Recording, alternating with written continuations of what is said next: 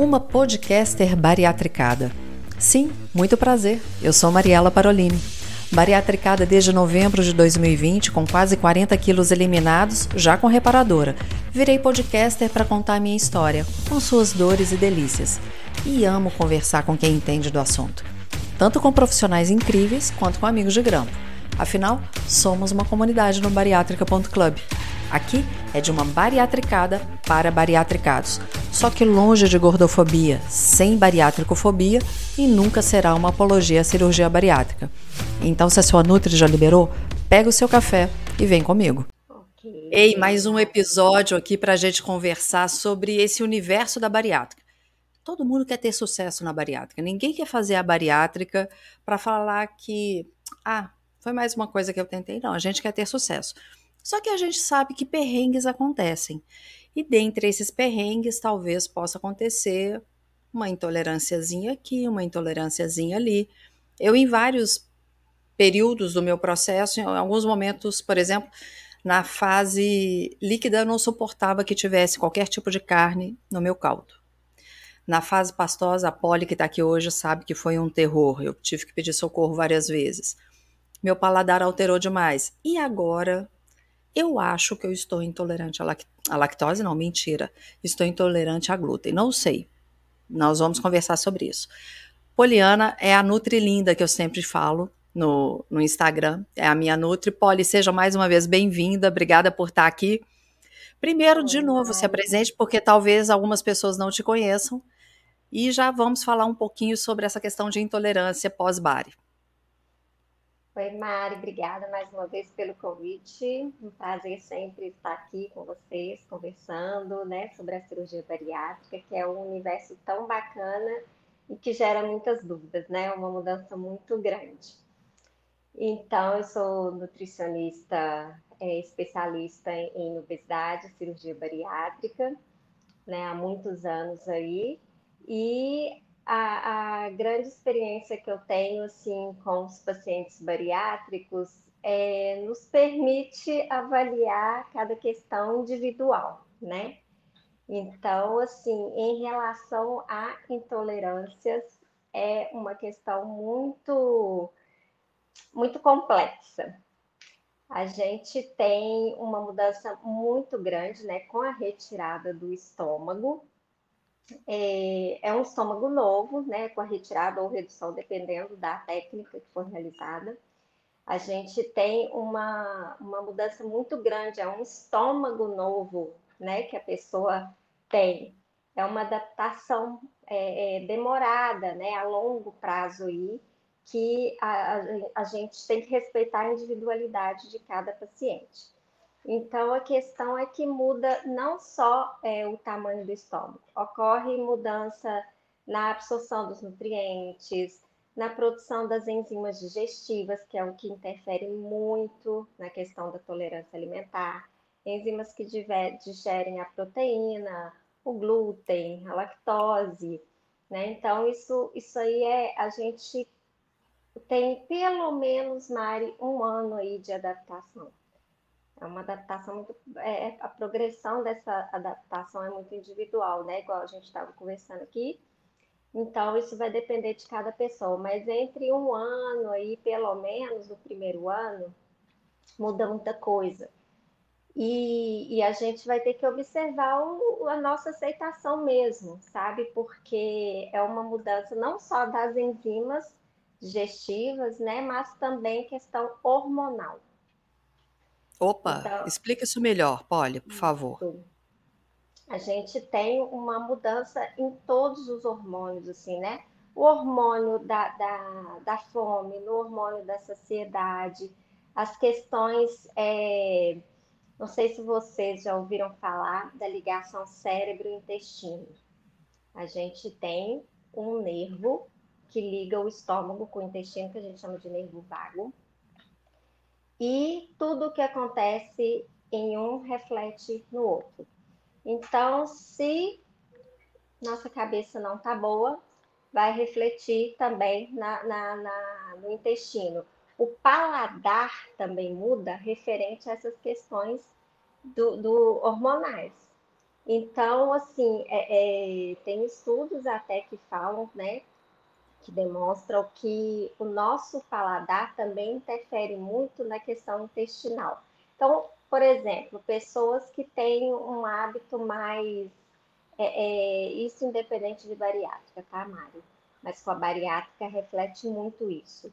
É, as pessoas que têm um, um, um hábito mais frequente de consumir alimentos, produtos ricos em açúcar, por exemplo, é, o nosso intestino ele fica mais perceptivo, ele, ele recebe mais, é, tanto o cérebro quanto o intestino. A gente está mais adaptado, acostumado com aquele hábito de consumir coisas mais ricas em açúcar. Então, a gente, essas bactérias, elas se alimentam, que estão que no intestino, elas se alimentam do, do elas são muito é, é, favoráveis a esses alimentos ricos em açúcar. Elas ficam felizes. Elas acostumaram. Acostumaram, exatamente. Então, a gente acaba pedindo mais alimentos ricos em açúcar, por exemplo. Da mesma forma, no paladar, a gente fica acostumado com um tipo de alimento. E com a cirurgia, altera papilas gustativas, Muito. essa questão hormonal também interfere, acaba interferindo no paladar, no olfato, principalmente é, no pós-operatório imediato.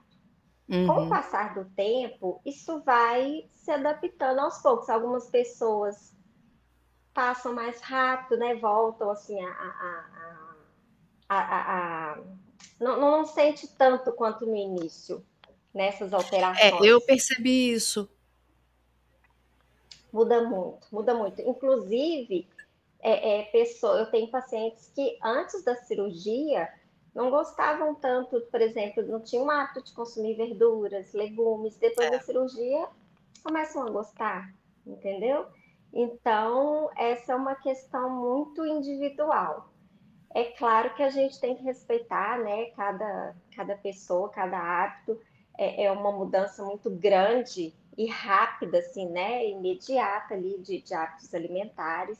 Eu sei que na dieta pastosa, né, no primeiro mês, é um pouquinho mais difícil ainda, porque é uma mudança que a gente teve é, muito repentina, assim, né? De, de, de, de paladar, de hábito tudo, né? O, o, cheiro ali do preparo do alimento, às vezes ele ele fica mais forte, e aí com o paladar também mais sensível, às vezes, igual você também teve um pouco de dificuldade, né, com a carne no início, na dieta pastosa.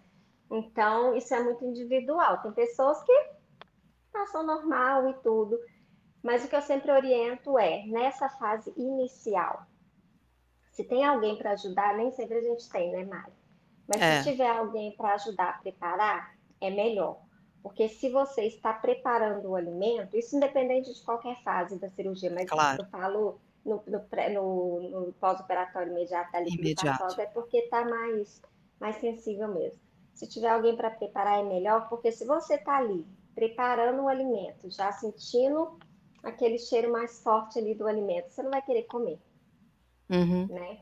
Então, se tiver alguém para ajudar a preparar, é melhor.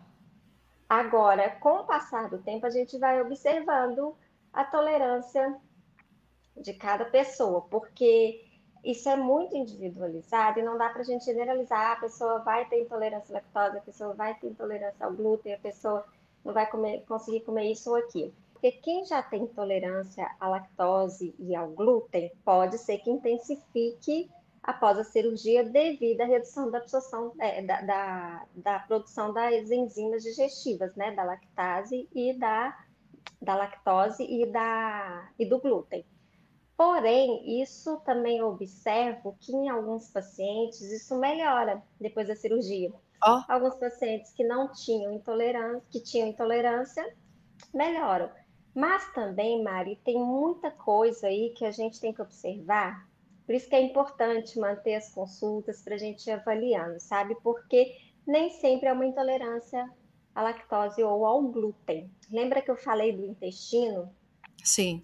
Nosso intestino é, é fundamental para a gente compreender isso, porque é, se o nosso intestino está é, em desbiose. O que é desbiose? É um desequilíbrio da flora intestinal. A gente tem o intestino colonizado por bactérias boas e bactérias ruins.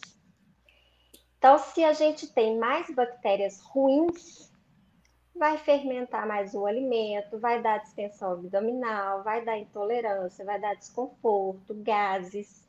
E não necessariamente é uma intolerância ao, glúten ou lactose. Então, assim, tem muitos pacientes que chegam para mim, independente de bariátrica, né? Mas, assim, com a bariátrica a gente observa muito isso, é, que fala, ah, eu desenvolvi intolerância à lactose. Ou o paciente que chega primeiro, assim, na primeira consulta comigo, ah, eu tenho intolerância à lactose. Isso vem com o diagnóstico já pronto, assim, sabe? Eu tenho intolerância à lactose. Às Mas vezes nem fez o teste.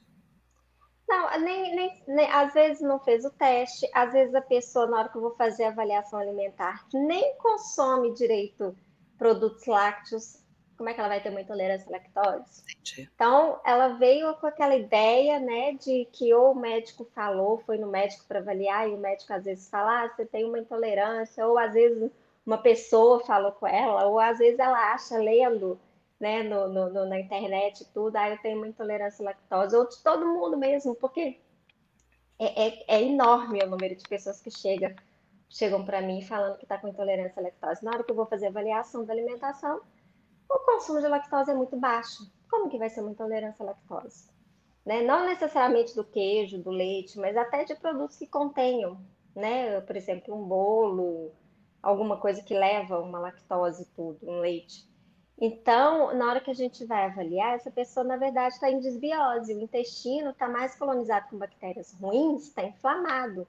E aí, qualquer coisa que consumir pode interferir nisso aí, pode dar um desconforto e ela confunde como sendo uma intolerância à lactose. Olha, a gente vai para o segundo bloco, porque aí eu quero entrar nessa questão que eu achei muito interessante. Porque quando eu falei que talvez eu achasse que eu tivesse com a intolerância ao glúten, aí eu vou falar o que aconteceu comigo para eu sentir isso. A gente já volta para o próximo bloco, só um instante.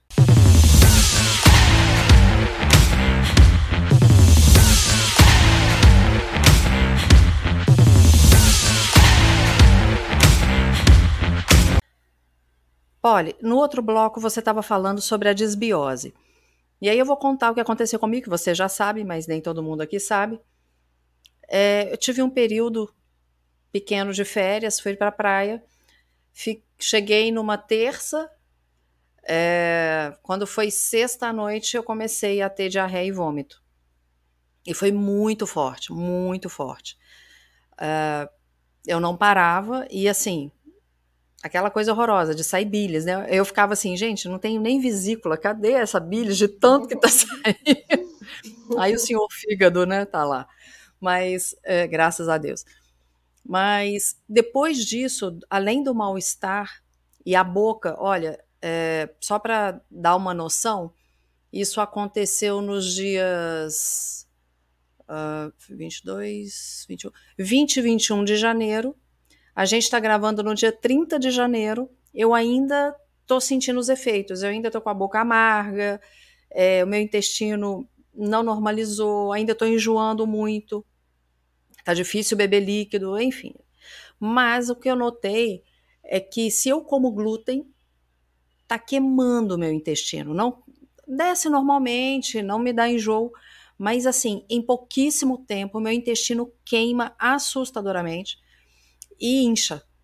E, e, é muito nítido que assim, é bem embaixo, sabe? É muito embaixo, assim, bem embaixo no ventre.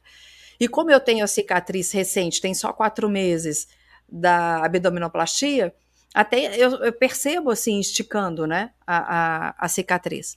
Foi, poxa, tô intolerante a, a, ao glúten. E fiz vários testes. Então, é, como, não como nada de glúten, aí como um pequeno pedaço dá. E glúten de, em vários alimentos, eu percebi isso. Eu falei, ah, não é possível, né? Alguém que ama pão, como que eu vou ficar? Mas tudo bem, é, eu brinquei e falei assim: eu não vou ficar sem comer, eu vou evitar e quando der vontade eu sei que vai dar a dor.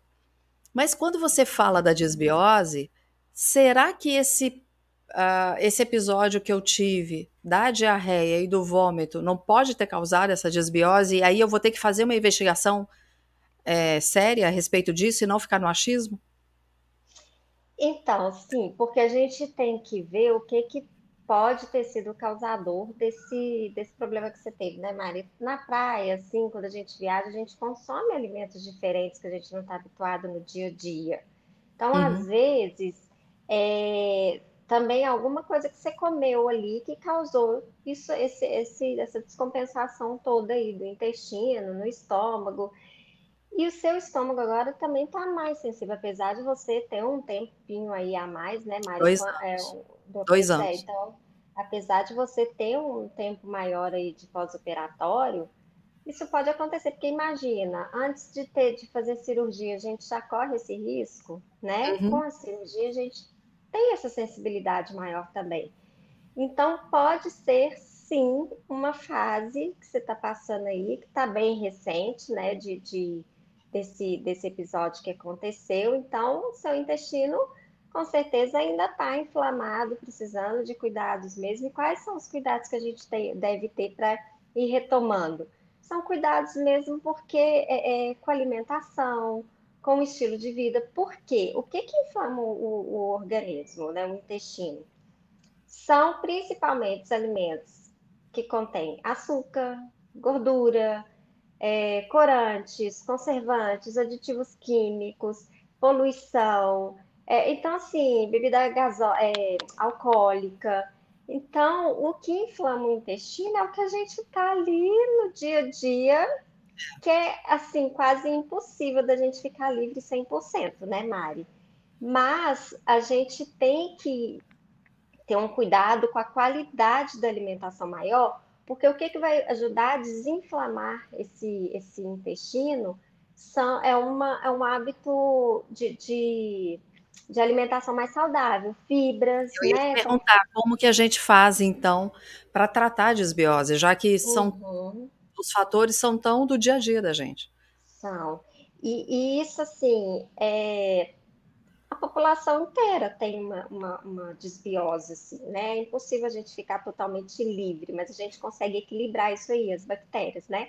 Então, quando tem bactérias ruins em maior quantidade no intestino, ocorre essa desbiose e acaba atrapalhando, porque elas fermentam e vão causando todo esse desequilíbrio aí, né? Então, a gente tem que ter uma alimentação mais saudável, mais nutritiva e menos inflamatória. Os alimentos inflamatórios a gente já citou aqui. Então, a gente tem que procurar consumir mais frutas, verduras, que são alimentos que têm vitaminas, têm fibras que vão ajudar a equilibrar essa flora intestinal, né? E, e equilibrar novamente essa, essa desbiose, aumentar bactérias boas e diminuir as bactérias ruins. E, inclusive, é, a gente, em alguns casos aí, a gente pode entrar com probióticos para ajudar a equilibrar essa flora intestinal, que são as bactérias boas, né? Sim. É, industrializadas, é, é da, da, compradas na farmácia mesmo, né? Sim. Tem muita gente que faz uso da, do kefir, né? O, só que o kefir a gente não tem como mensurar, mensurar. ali quanto de bactéria boa que tem, quais são os tipos de bactérias, mas o próprio iogurte tem, né? Aí a pessoa pensa, pô, mas eu tô com esse desequilíbrio, eu vou consumir lactose, vai piorar a situação? Nem sempre, né? Gente, é engraçado falei, porque a sensação que a gente dá é essa, assim, não, não tá bom, deixa eu ir para o que é mais leve, e a gente não considera é. a lactose leve. É, então, é, o, o, porque a questão não é a lactose. Sim. Entendeu? A questão é o desequilíbrio que o intestino tá. Então, se o intestino está desequilibrado, ele não vai tolerar lactose, ele não vai tolerar glúten, ele não vai tolerar nada. Então, é, a gente tem que reequilibrar esse intestino para a gente conseguir melhorar a, a flora intestinal para começar a receber. Por isso que é muito individualizado. A gente, por um momento, a gente faz, passa um tempo ali é, é, reduzindo o consumo de produtos lácteos ou sem lactose, dependendo do que a pessoa relata, que está com desconforto, Sim. e a gente vai recuperando aos poucos o intestino, reintroduzindo esses alimentos aos poucos, de acordo com cada pessoa, né? e vai observando o que, que está fazendo bem, o que, que não está fazendo. É importante manter atividade física também. É qualidade de vida. É qualidade de vida, né? Qualidade, bons hábitos. É, é agora, Paula, então, como que a gente vai fazer essa diferenciação?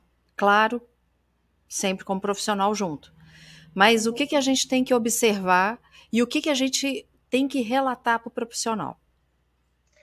Então, na, na, avaliação nutricional, Mari, é, eu costumo fazer realmente o, o, inquérito alimentar do dia a dia da pessoa, o que, que a pessoa tem hábito de consumir.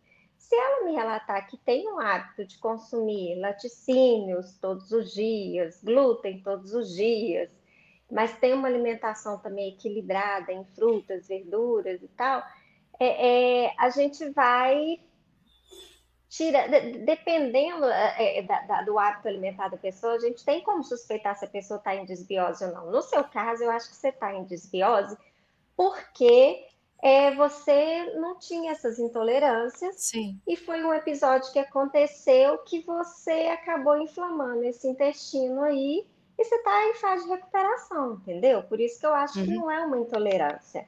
Eu acho que pode ser uma, uma, uma intolerância momentânea. Momentânea. Assim. Tá. É, então a gente vai nessa fase que você está assim, é bom a gente evitar de consumir. Igual as pessoas falam, ah, não, glúten é inflamatório, lactose é inflamatório. É inflamatório para quem tem intolerância ou alergia. Para quem já vem com esse quadro. Para quem. Exatamente, exatamente. Para quem já tem essa essa, esse, esse diagnóstico, né? Agora, para quem não tem, ele não é inflamatório. Ele pode ser um, um processo inflamatório momentâneo, igual a gente está falando, porque está desequilibrado o intestino e assim que a gente recuperar a flora intestinal, a gente consegue normalizar isso. Então, a gente vai reintroduzindo os alimentos aos poucos e isso a gente vai avaliando. Ó, né, eu, eu peço para a pessoa ir me relatando. Vamos por enquanto, reduzir o consumo desse, desse, desse alimento, né? Se for o caso, que, né, no seu caso, por exemplo, você está observando que você está tendo mais uma restrição maior aí com os alimentos. É. Então, assim, para que ficar insistindo por um hum. tempo? Vamos né, dar um tempinho naquele alimento, igual você falou, eu não vou cortar, mas eu vou evitar de ficar consumindo. Mas uma vez ou outra ali, a gente introduzindo, até recuperar esse intestino, Mari, demora, não é assim. Né? Então, a gente vai observando a sua tolerância, igual você que gosta muito do café. O que é outra coisa que não está descendo. O meu é... o estômago, com certeza, ele ficou, eu não vou dizer machucado. Ele está sensível. Sensível, exatamente. E a cafeína é irritante da mucosa gástrica. Uhum entendeu? Então, tudo que irrita. Você ah, está com o seu é, trato gastrointestinal sensível, né? Sensibilizado aí por, por uma, alguma coisa que você comeu que desequilibrou ali tudo. E aí a gente tem que ir recuperando aos poucos. E você vai, com o tempo, voltar a consumir as coisas, né? O negócio é que está recente ainda, apesar de ter em torno de 10 dias aí que aconteceu o episódio, para recuperar isso aí demora. Então, tem, a pessoa tem que ter paciência mesmo e tem, a gente vai é, tentar manter uma alimentação mais igual, em fibras, né, em, em, probióticos, igual a gente conversou aqui, tentando recuperar. Agora também não é assim, ah, eu tive esse problema, então eu vou entrar no probiótico.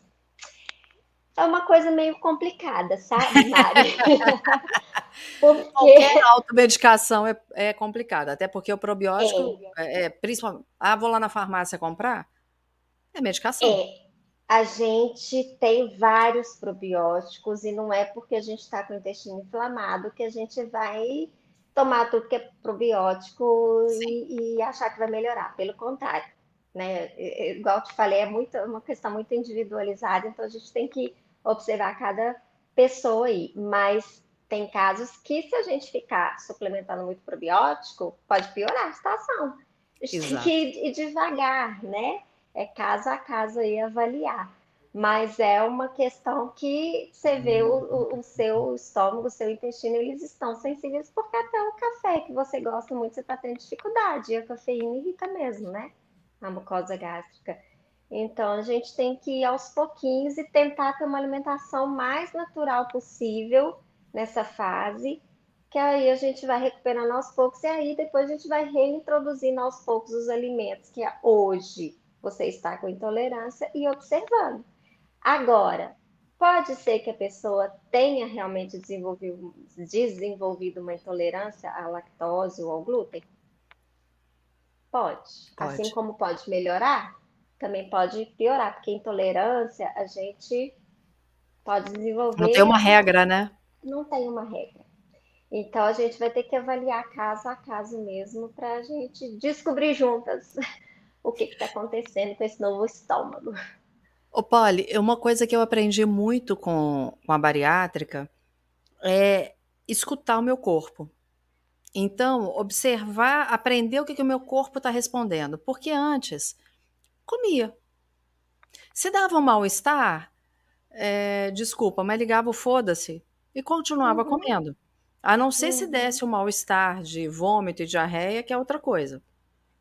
Eu nunca fui de bebê, então não tinha os problemas com ressaca, nada disso. Mas, assim, em termos alimentares, comia.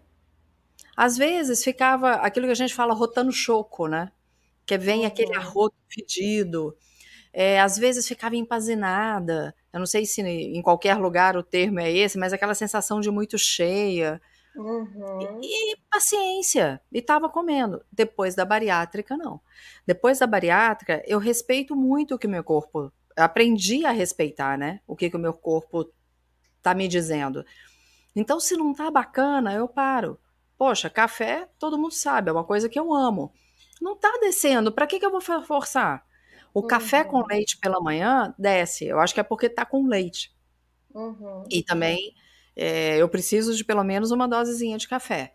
Esse café eu tomo. Eu fui esses dias tomar um café em horário normal, não vai. Por exemplo, toda vez que eu tô gravando, eu gosto de ter o meu café aqui do lado. Fica o café e a água. Uhum. Hoje eu nem peguei o café para tomar. Né? É, eu tenho tomado muito o café proteico, que é colocado whey junto. Não tá uhum. bacana, vou tomar meu whey de outra maneira. Uh, o pão, que eu amo, né? A maioria das pessoas aqui que, que já ouviu sabe que meu marido teve padaria por mais de 20 anos. Na verdade, a padaria desde 1910. Uma padaria ultra mega antiga. Vendemos essa padaria em 2021. Mas a, a, a minha relação com carboidrato sempre foi a mais prazerosa possível. Uhum. Né? Sempre me deu muito conforto uhum. comer isso. Não estou tolerando. Para que que eu vou forçar? É, ô Mari, é, a gente sempre fala, né? A bariátrica é para ajudar a pessoa a emagrecer, melhorar os problemas de saúde, as comorbidades que a obesidade né, levou.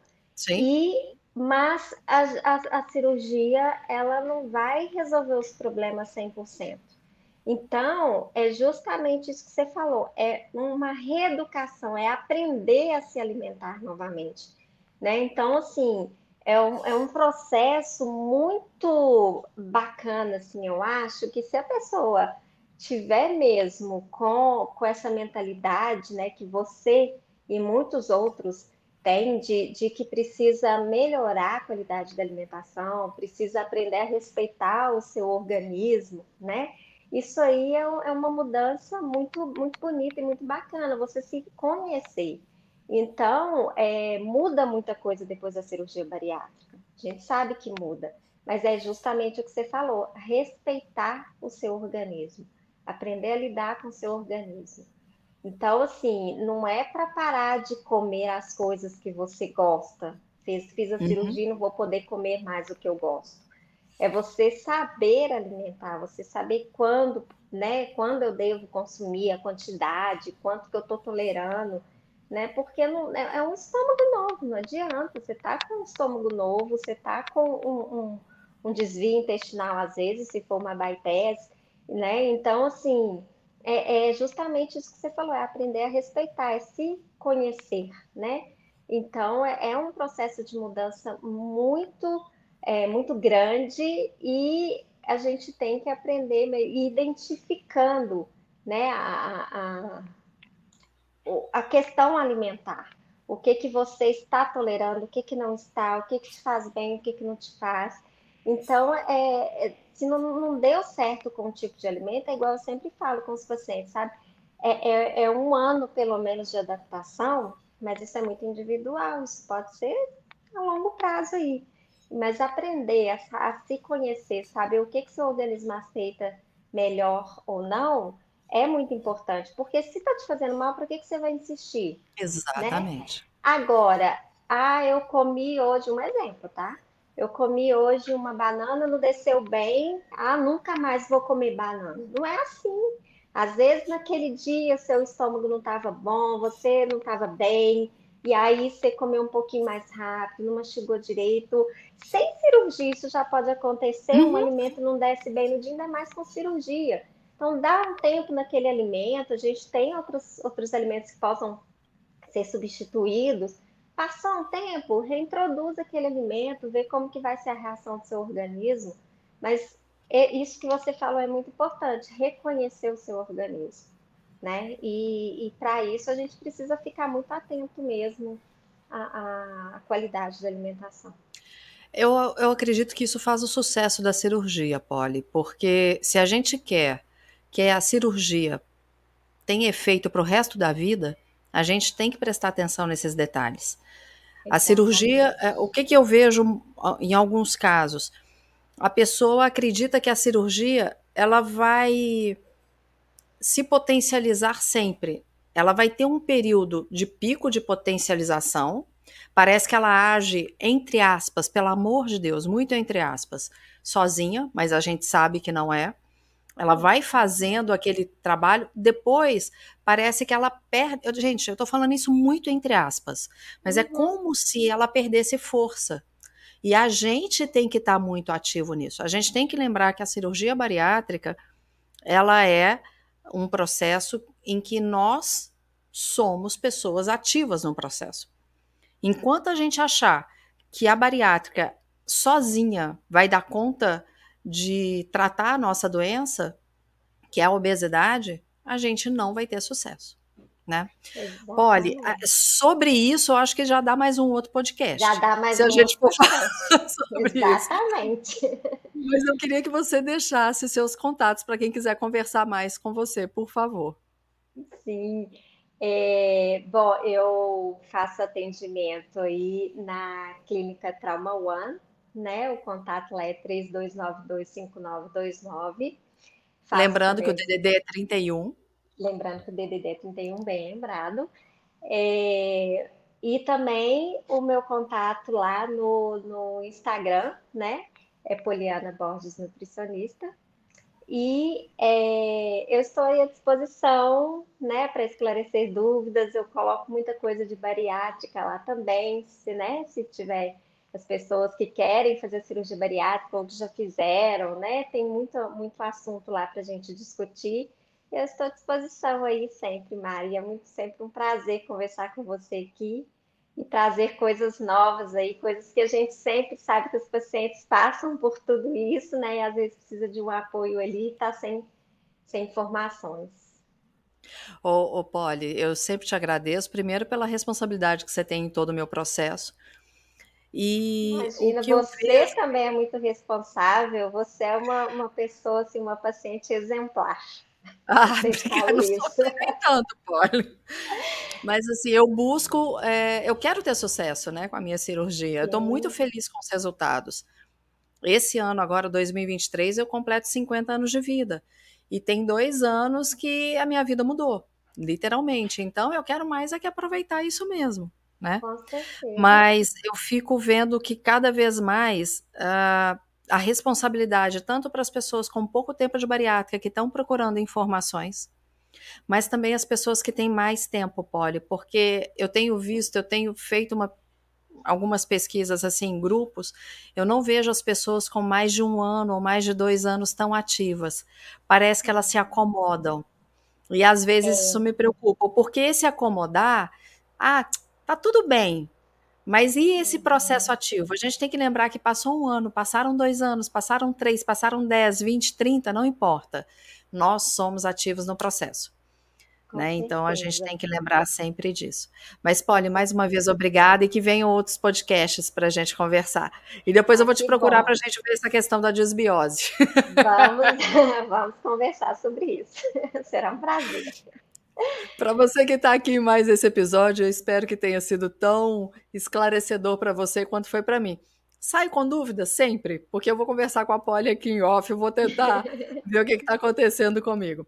Mas se você tiver alguma sugestão, algo que você queira trazer para o podcast, manda lá nas redes sociais. Você pode procurar arroba bariátrica.club, arroba café com Mariela Parolini e agora também arroba oficial.bariclub. Eu estou te esperando no próximo episódio. Um beijo e Deus te abençoe. Gostou? Então clica para seguir e aproveita para compartilhar. Tem sugestão de algum assunto? Só encaminhar nas nossas redes sociais que nós vamos atrás de um profissional top para falar a respeito. Eu te espero no próximo episódio. Já deixa o seu café ou a sua água preparados.